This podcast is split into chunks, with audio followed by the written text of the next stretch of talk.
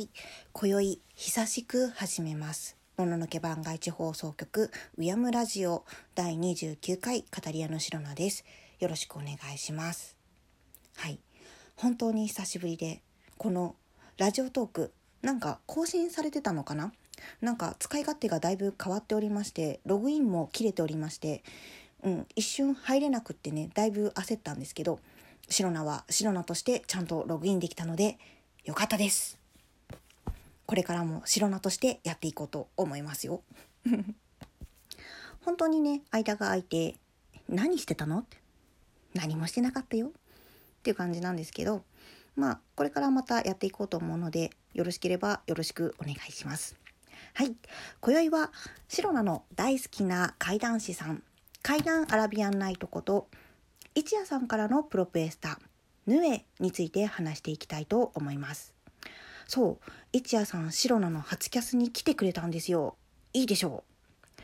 実際お会いさせていただいたこともあってあの白菜が一夜さんのイベントに参加したってだけなんですけどね。あの素敵な方でね一夜さんのことを語り出したらそれこそ12分では足りないのですがそれはまたの機会にいたしまして今宵はヌエヌエについて話していきます。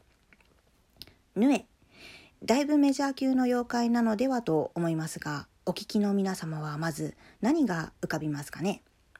キメラ的混合渋滞の姿でしょうか？それとも平均物語でのヌエ退治のお話でしょうか？それともそれとも地獄先生ヌーベーことヌエの名助でしょうか？白菜はこれです。もちろん前者も浮かぶんですけどもこのプロプエスタを弾いたにあたっててヌーベイでのヌエの会ってあるんだっけってそればっかり気になっちゃってさあのアニメにはなアニメにはなってアニメにはないんですよ多分。あの絶対。ビデオ擦り切れるぐらい見たから絶対覚えてる。もちろんあの OVA も見てるからなくってあの劇場版とかあの映像化されてるヌーベイに関しては自分強いつもりでいるんですけれどもでもねだいぶ前のことではあるのでね記憶にね飛んでる部分もあるかなっていうのとあとね、あのヌーベイのあの妖怪一覧みたいなのがウィキみたいなのでねあるのでさらっと確認はしてみたんですけどやっぱりないっぽいですよね。あのネオとか S とかイズナとかはちょっと調べてないんですけど新しめのやつですかね。あのどうですかねヌーベイのヌエの会ご存知の方いらっしゃいましたら関数教えてください。ぜひ探します。はい、余談は置いといて先ほどもお話ししましたがヌエはキメラ体混合渋滞の妖怪です。猿の顔にタヌキの胴体手足は虎で尾は蛇と言われています。これ素直に想像すると結構滑稽ですよね。そもそも胴体がタヌキってえ？え？やちっちゃいの？みたいな。多分想像してるヌエって巨大なイメージだと思うのですよ。でそこでねあの胴体は虎で手足がタヌキという説もあります。それも結構ん？って感じですよね。手がタヌキってえ？その表現熊でよくない？みたいな。ではたまたあの「おは狐」なんてのもありますがなんかちょっともう今更ですよね。これねもっと詳しく外見を説明いたしますと胴体はちょっと長めの毛で覆われたキムクジャラで手足は肉球のあるような陸地哺乳類系で鋭い爪がある。顔はペチャバナでしがれじわが目立ちぎょろりとした目にはまぶたがなく表情は能面のようで鬼は鱗がある。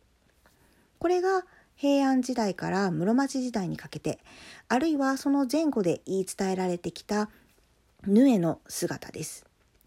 これも実際ヌエと呼ばれる妖怪としては存在します。しかし不思議に思ったことはありませんか？ヌエという漢字は夜の鳥と書きます。あるいは空に鳥と書く場合もあります。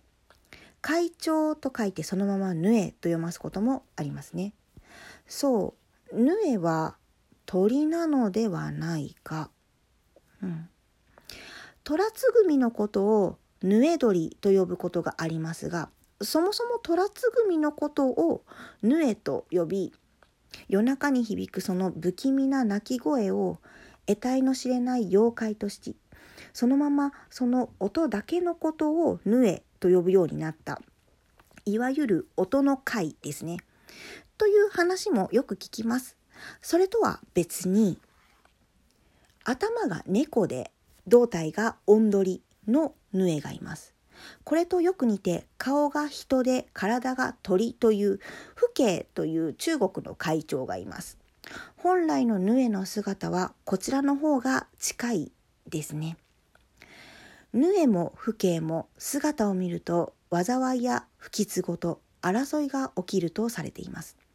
姿を見たらね音だけならどうなのかその辺は何とも言えませんが。ヌエは夜ごと空を旋回し泣くのです。そして虎柄の羽を残します。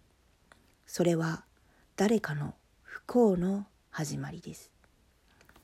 しかしながらヌエは混合渋滞何が混ざっていてもおかしくない。そこに鳥が含まれていなくても。翼がなくても空を飛ぶとも書かれます。ヌエはその時々に姿を変えあるいは生まれる。定まった姿はない妖怪です。はい。ではうーんと「平家物語」のヌエ退治の話はきっとお聞きになっている怪談好きさんの方がお詳しいのではないかと思うので割愛いたしますが退治されたヌエの後日談をご存知でしょうか？そもそも弓で退治されたヌエその瞬間バラバラになります。これねあの射止めた後切り刻まれるとの物語にはありますがとにかくバラバラになります。胴体四肢頭部。で胴体は弾けて内臓の部位あと尻尾ですかね。ヌエのたたりを恐れた都の人々はこれをかき集め川に流してしまいます。本当に一かけら残らず拾い集められたのかは危ういところですが。流されたヌエは鴨川から淀川を下り芦屋川と住吉川の間に流れ着いたと言われます。しかしこの時流れ着いたのは頭部と干からびた内臓が数個その頭部は塚を立て弔ったとされますが残りは他の部位は波に揺られ川のどこかで落としてきてしまった。全てをきちんと弔われなかったヌエは静まるものなのか。夜ごとなくした体を探しさまよい泣くのです。他を取り込みながら別の体を作りながら。そう考えるとヌエの出没目撃談噂怪談があのとあ京都から大阪にかけてあるいは飛び火したかのように全国に広まっているのは不思議ではない。そんな風に思うのは白なだけでしょうか。ちなみに尻尾だけは退治した源家が保管していた。なんて話も。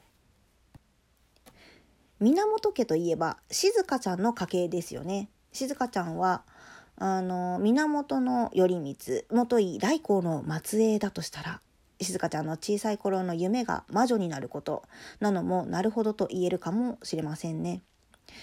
ドラえもんではあの恐竜も宇宙もがっつりファンタジーも近未来ものもあの劇場版映画化されているのに妖怪話はこのね劇場版がないですよね。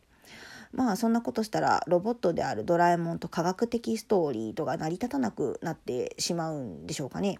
でも自分無限三剣士とかあの銀河超特急が小学校入る前ぐらいでねあのビデオでめっちゃ見てた覚えがあって好きな作品でファンタジーものと近未来ものですね。